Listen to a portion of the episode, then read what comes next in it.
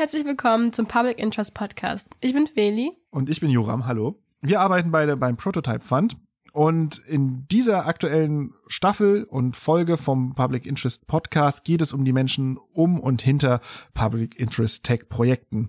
Ja, in dieser Folge soll es um die Förderung gehen. Um die Förder eigentlich um die Geförderten, nicht um die Förderung. Es geht um die Menschen, die wir fördern, die gefördert werden, die Förderung brauchen. Wir können über nichts besser sprechen als über Förderung von Open Source. Und ich dachte mir, an dieser Stelle ist ein guter Punkt, um mal so ein bisschen zu beschreiben, wie der Prototype Fund funktioniert, wie wir Förderung verteilen. Ja, wie bewirbt man sich denn eigentlich beim Prototype Fund um Förderung? Ähm, man achtet erstmal darauf, wann die Bewerbungsfristen sind und da wann die Bewerbungszeitraum öffnet. Das wäre jetzt der nächste ähm, am 1. Februar. Und der ist dann offen bis April äh, und dann reicht man seine Bewerbung ein. Und was passiert dann? Ähm, wenn man seine Bewerbung erfolgreich eingereicht hat, alle Fragen beantwortet hat, äh, sehr verständlich, detailliert und in Sprache, die jeder verstehen kann, dann ähm, gehen die Bewerbungen zu einer unabhängigen Jury, werden ausgewertet und dann wird ein äh, Fördervorschlag ans BMBF geschickt. Und wann weiß ich dann, ob ich erfolgreich war mit meiner Bewerbung? Das passiert circa zwei Monate danach. Also ich würde sagen, äh, also wir haben auch eine Timeline auf unserer Homepage, die kann sich jeder anschauen. Ähm, das wäre dann in dem Fall Anfang Juni, dass du Bescheid wüsstest, ob dein Projekt angenommen worden ist oder nicht. Und dann kann ich bald darauf auch dann loslegen, Genau, dann gibt es noch einige administrative Sachen, die erlegt werden müssen. Und wenn das alles durch ist, dann ähm, fängt im September die Zeit an, in der man sechs Monate lang ähm, einen Prototypen entwickeln darf, also coden darf und gefördert wird. Und was kriege ich dann eigentlich? Genau, das Wichtigste. Ihr könnt bis zu 47.500 Euro Förderung bei uns erhalten. In Teams auch. Zusätzlich gibt es außerdem Coachings, unter anderem zu Themen wie zum Beispiel UX-Design, worüber wir auch schon in einer anderen Folge gesprochen haben, und außerdem die Möglichkeit, sich mit Communities in Verbindung zu setzen und generell zu vernetzen. So viel also zu unserem Prototype Fund und wie man hier eigentlich eine Förderung bekommt.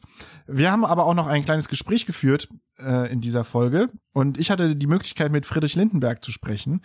Er ist Softwareentwickler und Open Data Aktivist er arbeitet daran, BürgerInnen und JournalistInnen Zugang zu öffentlichen Daten zu geben und er baut Werkzeuge für Investigativjournalistinnen für die Arbeit gegen Korruption. Leider klingt das Interview aus technischen Gründen nicht ganz optimal, das tut uns leid.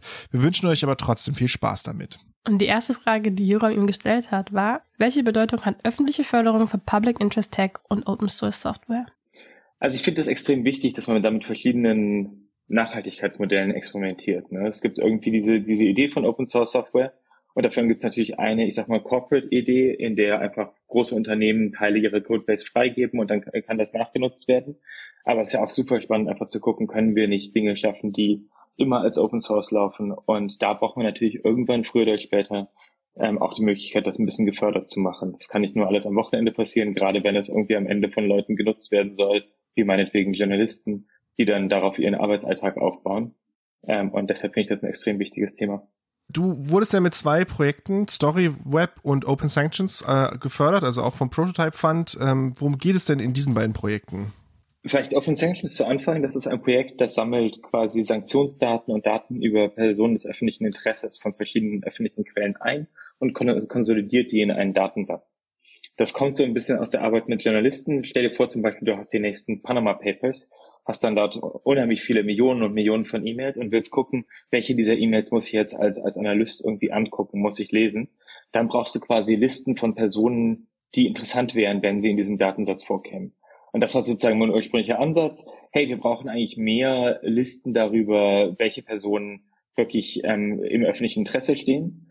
Ähm, und Open Sanctions sammelt quasi solche Listen als Kontrastmaterial, das man dann anwenden kann auf Leaks, auf andere öffentliche Register zum Beispiel Firmeneigentumsdatenbanken als Rechercheansatz ähm, und ähm, macht das auch noch für andere Nutzer dann äh, verfügbar.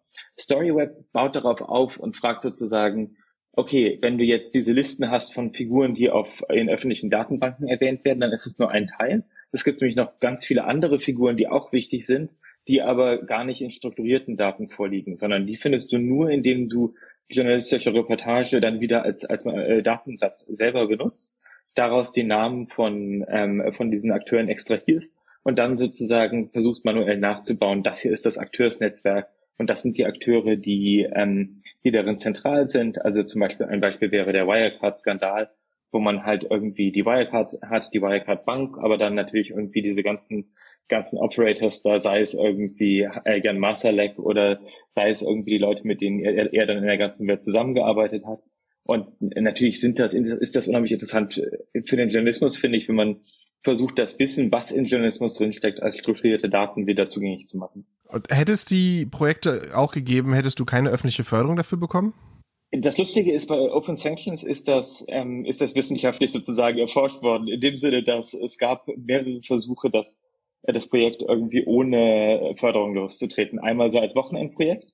Und da kam so genau das raus, was bei so einem Wochenendprojekt rauskam, nämlich äh, rauskommt, nämlich irgendwie etwas, was, was teilweise so ein bisschen funktioniert hat, aber was halt zum Beispiel nicht regelmäßig sich geupdatet hat, was irgendwie nicht ordentlich dokumentiert war, was also äh, letzten Endes zu schlecht war, um es im, im, im richtigen, äh, in der richtigen Nutzung einzusetzen. Dann gab es lustigerweise noch den Versuch von mehreren äh, philanthropischen Organisationen, also ähm, privaten Geldgebern, ähm, so ein Projekt hochzuziehen. Und dabei sind dann letzten Endes aber nur so, so Policy Memos entstanden. Also es gibt irgendwie ein 170-seitiges Dokument darüber, warum man das mal machen sollte. Ähm, was dann aber, naja, nur als PDF-Datei irgendwo rumliegt, anstatt dass es irgendwie am Ende laufender Code ist, den man als Journalist oder als Aktivist wirklich nutzen kann. Ähm, das heißt, da hat sich sozusagen, glaube ich, echt bewährt, dass dann beim Prototype Fund die Möglichkeit bestand, ohne allzu große Debatte einfach mal so ein, so ein, so ein, so ein äh, Budget zu kriegen und damit zu experimentieren und was zu machen, was am Ende läuft. Kern des Prototype Funds ist es ja, Anschubfinanzierung zu machen, also eben den Anfang von so einem Projekt zu fördern. Und jetzt gibt es die Projekte ja schon ein bisschen. Wie finanzieren die sich denn heute?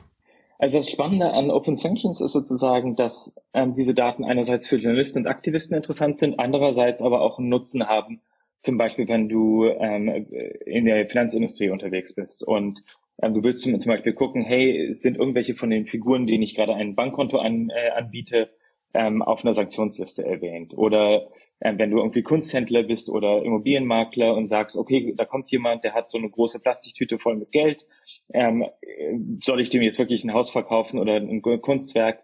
Oder muss ich da eventuell nochmal gucken, dass das nicht ähm, am Ende gestohlenes Geld ist?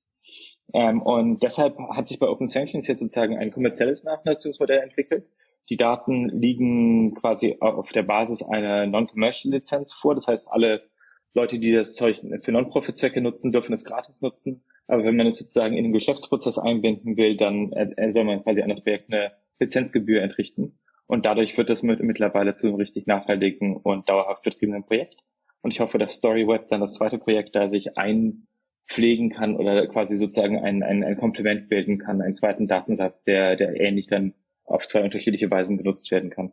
Das ist interessant. Das heißt, ihr habt also ein Geschäftsmodell aus diesem ähm, Prototypen gemacht und das, das mhm. hat funktioniert. Gäbe es denn auch andere Finanzierungsmöglichkeiten, um sowas äh, anzuschieben? Aus deiner Erfahrung, da könnte zum Beispiel man zu einer Stiftung hingehen oder irgendwie über Crowdfunding sowas finanzieren? Auf jeden Fall. Also ich glaube, Crowdfunding, dafür ist das vielleicht ein bisschen zu esoterisch, das Thema. Ähm, aber ähm, so eine Stiftung ist das, wäre das sehr interessant. Das Problem da ist halt wirklich so die langfristige der Regelbetrieb sozusagen. Ich glaube, Stiftungen haben auch immer so ein bisschen den Anreiz, dass sie halt dann sagen, hey, dieses Jahr interessieren wir uns für Fake News, nächstes Jahr interessieren wir uns für AI, übernächstes Jahr interessieren wir uns nur noch für das und das. Und deshalb erforsche ich sozusagen gerade diese, diese kommerzielle Nachnutzung, weil sozusagen, nachdem ein, jemand einmal Open Sanctions gekauft hat, wollen, äh, will diese Person oder diese Firma ja, dass das, dass das Produkt kontinuierlich so weitergeht.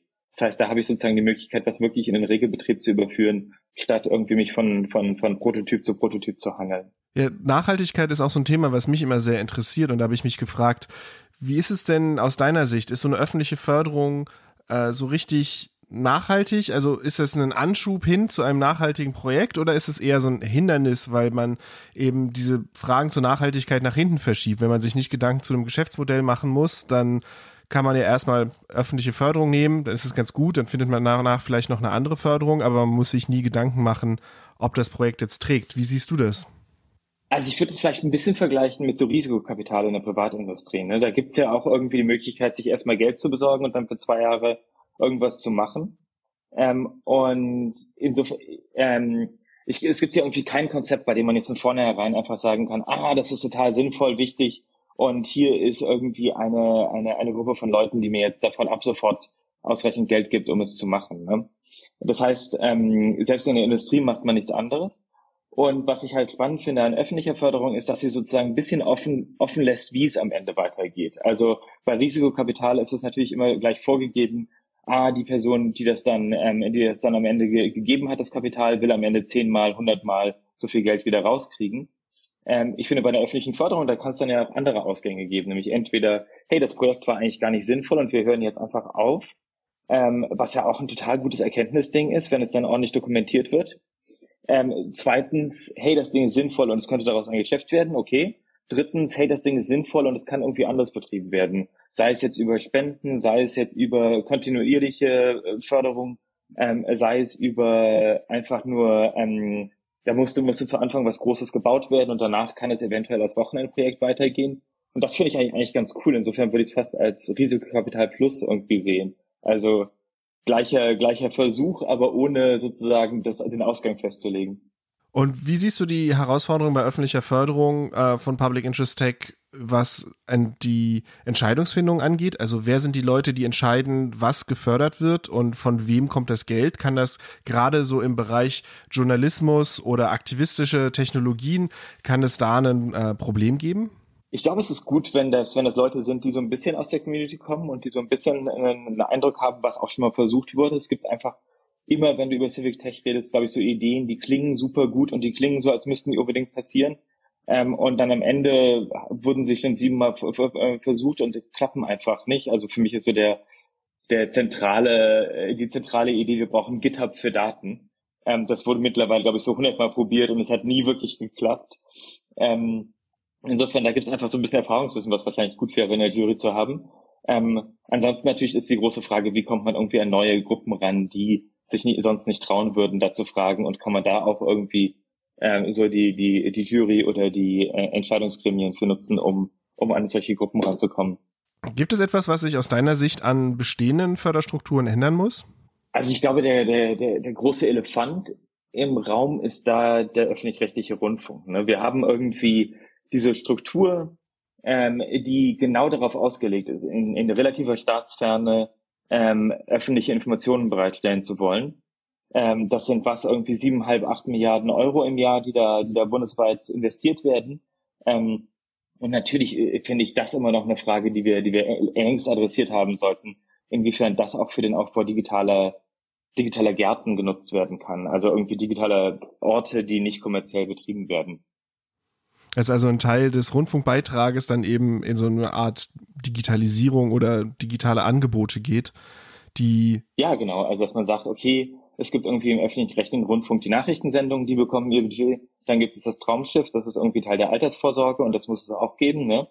Aber es kann nicht alles Altersvorsorge sein, sondern es muss auch irgendwie zeitgerecht eben in, in, in digitale ähm, Commons investiert werden. Und ich finde, da sollte halt irgendwie ein bisschen über, über diese ursprüngliche Rund Rundfunkidee rausgedacht werden und die Frage gestellt werden, was sind eigentlich wirklich die Informationsangebote oder die Informationsstrukturen, die wir brauchen in der Öffentlichkeit, ähm, die, die durch, durch öffentliche Finanzierung ganz gut sichergestellt werden könnten. Also ein Beispiel, das ist jetzt total blöd und ich weiß auch gar nicht, ob es die, ob es die, der richtige Ansatz wäre, aber warum kann ich kein öffentlich-rechtliches E-Mail-Postfach haben in Deutschland? Ne?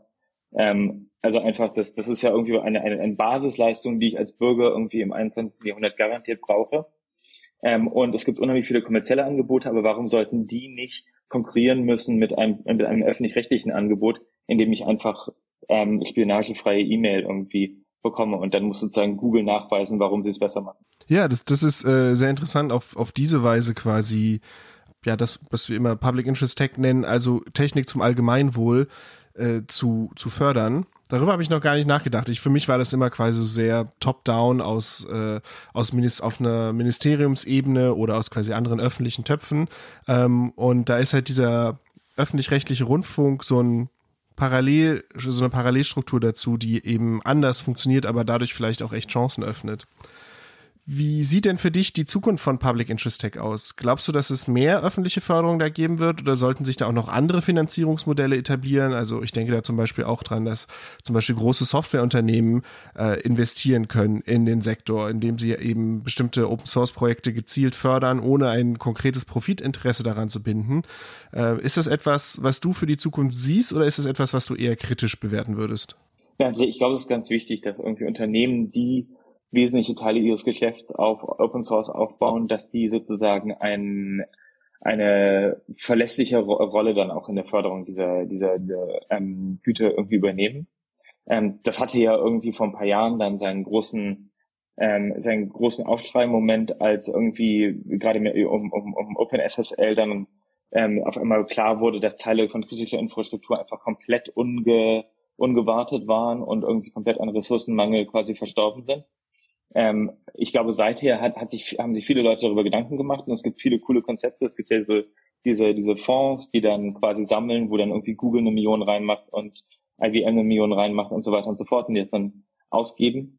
Ähm, aber ich glaube, das kann, kann, kann immer noch irgendwie organisierter werden, um da irgendwie sicherzustellen, dass es eine super gute Governance gibt, dass, dass das dann sozusagen nicht bedeutet, dass irgendwie diese, diese Tech-Konzerne gleich auch die, ähm, den Einfluss über alle, alle bisher unabhängigen Open Source Projekte übernehmen. Ähm, äh, und dann natürlich auch irgendwie so ein bisschen da so einen Innovationsfaktor wieder reinzubringen. Ne? Also eines ist die Frage, wie, wie kann man irgendwie SSL-Bibliotheken langfristig verwalten? Aber es ist auch irgendwie eine Frage, wäre es nicht sinnvoll, wenn dann aus diesen Töpfen noch ein bisschen die Möglichkeit besteht für einen Entwickler oder eine Entwicklerin zu sagen, hey, ich habe hier eine, eine, coole neue Idee ähm, und möchte mich jetzt auch da mal irgendwie darum bewerben, dass, die, dass ich dafür ein halbes Jahr Zeit kriege oder so, um das, um das auszuprobieren und zu gucken, wo es hingeht. Hast du Tipps für Leute, die sich um öffentliche Förderung bewerben möchten, in welche Richtung die sich vielleicht orientieren sollen oder äh, was so Stolpersteine sind, die man gerade am Anfang, wenn man noch nicht so viel Erfahrung hat, äh, über die man eben stolpern kann, wenn man öffentliche Gelder einwerben möchte? Ich glaube, ich glaube, es gibt überraschend viele Töpfe, wenn man mal so ein bisschen auf die Suche geht. Also sei es jetzt irgendwie auf der auf der deutschen Ebene, auf der EU-Ebene. Ähm, ich glaube, auch in vielen Ministerien in Deutschland gibt es so kleine Programme, die irgendwie ähm, eine Förderung für für gewisse Zwecke vorsehen. Das heißt, da lohnt es sich auch irgendwie vielleicht so ein bisschen wegzugucken von ähm, von den Dingen, die technologiemäßig gedacht sind, hin zu den Dingen, die irgendwie gedacht sind, hey, wie können wir irgendwie den demografischen Wandel bewältigen? Ähm, äh, und ähm, ich glaube, da kann man viel, viel bewirken. Ähm, was historisch irgendwie ganz gut geklappt hat, sind so, sind so EU-Projekte, in denen, in denen es dann 14 Teilnehmer gibt, so große Konsortiumsprojekte. Da kann man sich eigentlich ganz gut als kleiner Akteur ranhängen und sagen, ich bin jetzt der 14. Teilnehmer von diesem EU-Projekt und bekomme sozusagen ein Budget, das in diesem Forschungsprojektrahmen irgendwie nichts ist, aber für so ein, so ein kleines Team an Open Source Entwicklern eigentlich schon, schon wirklich was, was Wesentliches ist.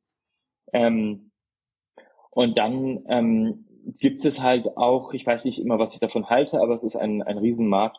Es gibt halt auch unheimlich viel so Innovationsgelder in der Entwicklungszusammenarbeit. Das heißt, es gibt unheimlich viel irgendwie Möglichkeiten dort ähm, an, an Innovationsförderungen zu kommen, ähm, die es lustigerweise irgendwie so in der inländischen Förderung eigentlich gar nicht so sehr gibt. Ähm, aber ja, das ist natürlich eine Frage, sozusagen jeder, jeder Cent Entwicklungsgeld, der von Deutschland nach Deutschland vergeben wird, ist ja eigentlich ein Scheitern der Politik. Äh, insofern ähm, ein bisschen komplexer. Ja, äh, vielen Dank. Ähm, zum Schluss habe ich noch die Frage, wo können Menschen denn mehr über dich erfahren äh, und deine Arbeit? Also ich heiße Pudo im Internet ähm, und man findet mich irgendwie auf pudo.org oder einfach opensanctions.org, falls jemand Interesse an dem, an dem Projekt hat. Vielen Dank an Friedrich Lindenberg für das Gespräch. Ich fand es sehr interessant. Wir haben ja schon so ein bisschen darüber gesprochen, was wir hier beim Prototype Fund machen, aber wir wollten natürlich auch wissen, was das für die Menschen bedeutet, die diese Förderung erhalten haben. Und deswegen haben wir ein paar Leute gefragt, wo denn ihre Projekte wären, wenn sie keine öffentliche Förderung dafür bekommen hätten. Und als erstes hören wir Philipp Steimel, den haben wir auch schon äh, in anderen Folgen gehört. Er ist Teil des Teams rund um Open Theater und auch von ihm wollten wir wissen, wo sein Projekt wäre, ohne Förderung vom Prototype Fund. Ohne die Förderung des Prototype Funds würden viele, viele meiner Projekte heute gar nicht erst existieren. Und die gleiche Frage haben wir auch Payovu gestellt.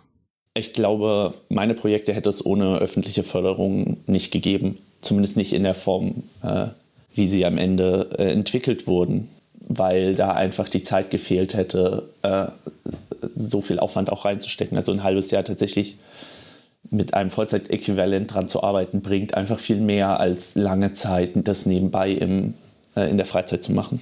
Dazu haben wir auch noch Eileen gefragt und Eileen sagt folgendes. Das Projekt würde gar nicht existieren. Punkt. also es war ein Proof of Concept, das wirklich nur durch den Prototype Fund ermöglicht wurde. Und ähm, ich hätte auch sowieso sonst nie den Freiraum gehabt, mich mit Low-Code-First-Technologien auseinanderzusetzen. Also das war absolut wichtig und schön, dass wir die Zeit hatten, daran zu arbeiten. Ja, Jerome, was glaubst du, was können wir aus dieser Folge ziehen? Ich glaube, was wir gelernt haben und jetzt schon vielfach gehört haben, ist, dass öffentliche Förderung einen großen Unterschied macht.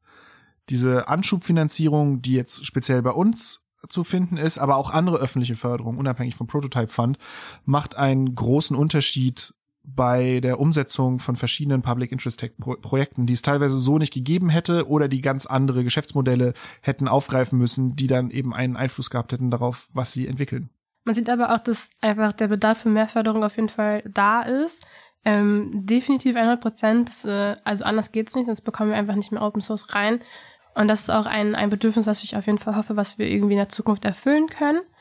Ja, und ich finde es irgendwie auch schön, trotzdem, dass so viele tolle Projekte entstanden sind, obwohl es quasi schwierig ist, irgendwie vernünftiges Funding reinzukriegen für seine, ihre, deren Projekte.